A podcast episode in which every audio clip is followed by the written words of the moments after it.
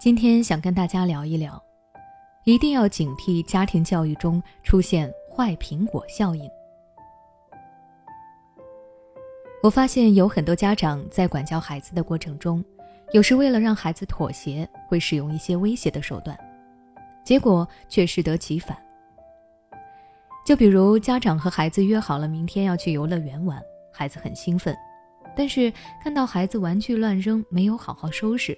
于是，为了让孩子能把东西整理好，家长说道：“你再不把这些零零散散的东西收好，明天的游乐园就别想了。”你以为这样说孩子就会听你的话，结果孩子可能会回你：“不去就不去，我本来也不想去。”然后也不去收拾。这其实就是坏苹果效应发挥了作用。那什么是坏苹果效应呢？就是说。坏苹果只是坏苹果，好苹果只是好苹果，两者之间并没有什么关系。但是如果把好苹果和坏苹果放在一起后，好苹果很快就会被坏苹果感染。这就像家长想要让孩子听话或者达到某种目的，就用孩子感兴趣的事情作为条件来要挟孩子，结果孩子连感兴趣的事情也不想做了。如果家长一直用这样的方式来威胁孩子，长此以往，孩子就会对生活缺乏兴趣和动力。哪怕表面顺从家长，按家长的要求做了，但是内心也会对家长产生很多的不满和抵触，影响亲子之间的关系。所以在教育的过程中，家长们一定要注意避免自己的言行所带来的坏苹果效应。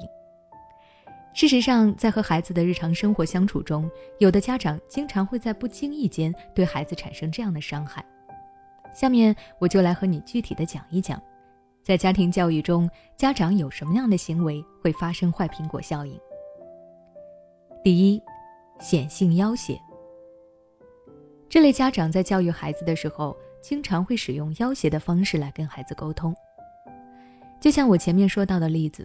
这位家长就是一种显性要挟，他很直白地让孩子感受到自己的要挟。孩子如果不收拾好东西，不好好听话，那么就不去游乐园玩了。这样的做法不仅会让孩子对家长要求的事情产生抵触心理，还会连带着对自己喜欢的事情也失去兴趣。第二，隐性要挟。这类家长啊，自认为自己是尊重孩子。嘴上也说着让孩子自己去选择，但实际上在不断的要挟着孩子。就比如说，孩子说不想看语文书了，看得很累，家长爽快的答应了，说不想看语文就不要看了。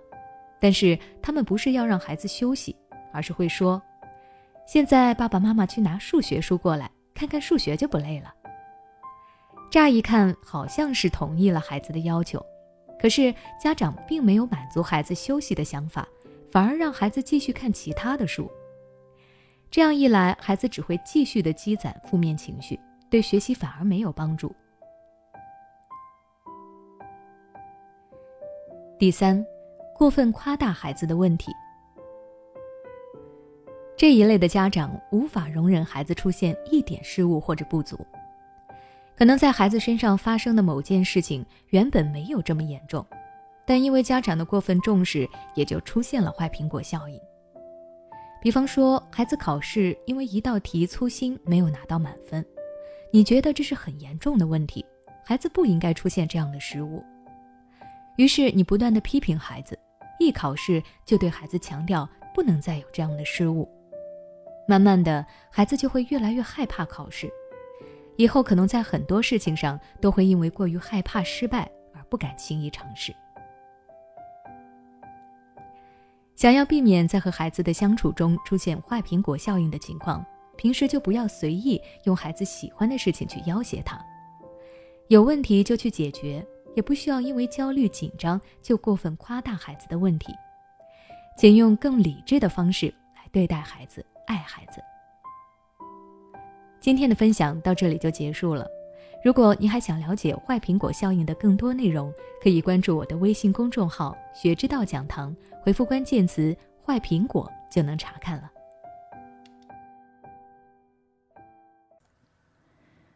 每当我们感叹生活真难的时候，现实却又告诉我们，生活还能更难。工作、事业、爱人、孩子、父母亲朋，这一切的一切，就像一张大网一样，把你层层束缚其中。你经历了疲惫、辛苦、无奈，还有悲痛。如果你只是一个人默默承受，那你迟早会崩溃。心灵时空组建了专业的心理救援队，每位咨询师都拥有超过二十年以上的咨询经验。只要你需要，我们就在。微信关注“心灵时空”，后台回复“咨询”就可以体验十五分钟心理清诊了。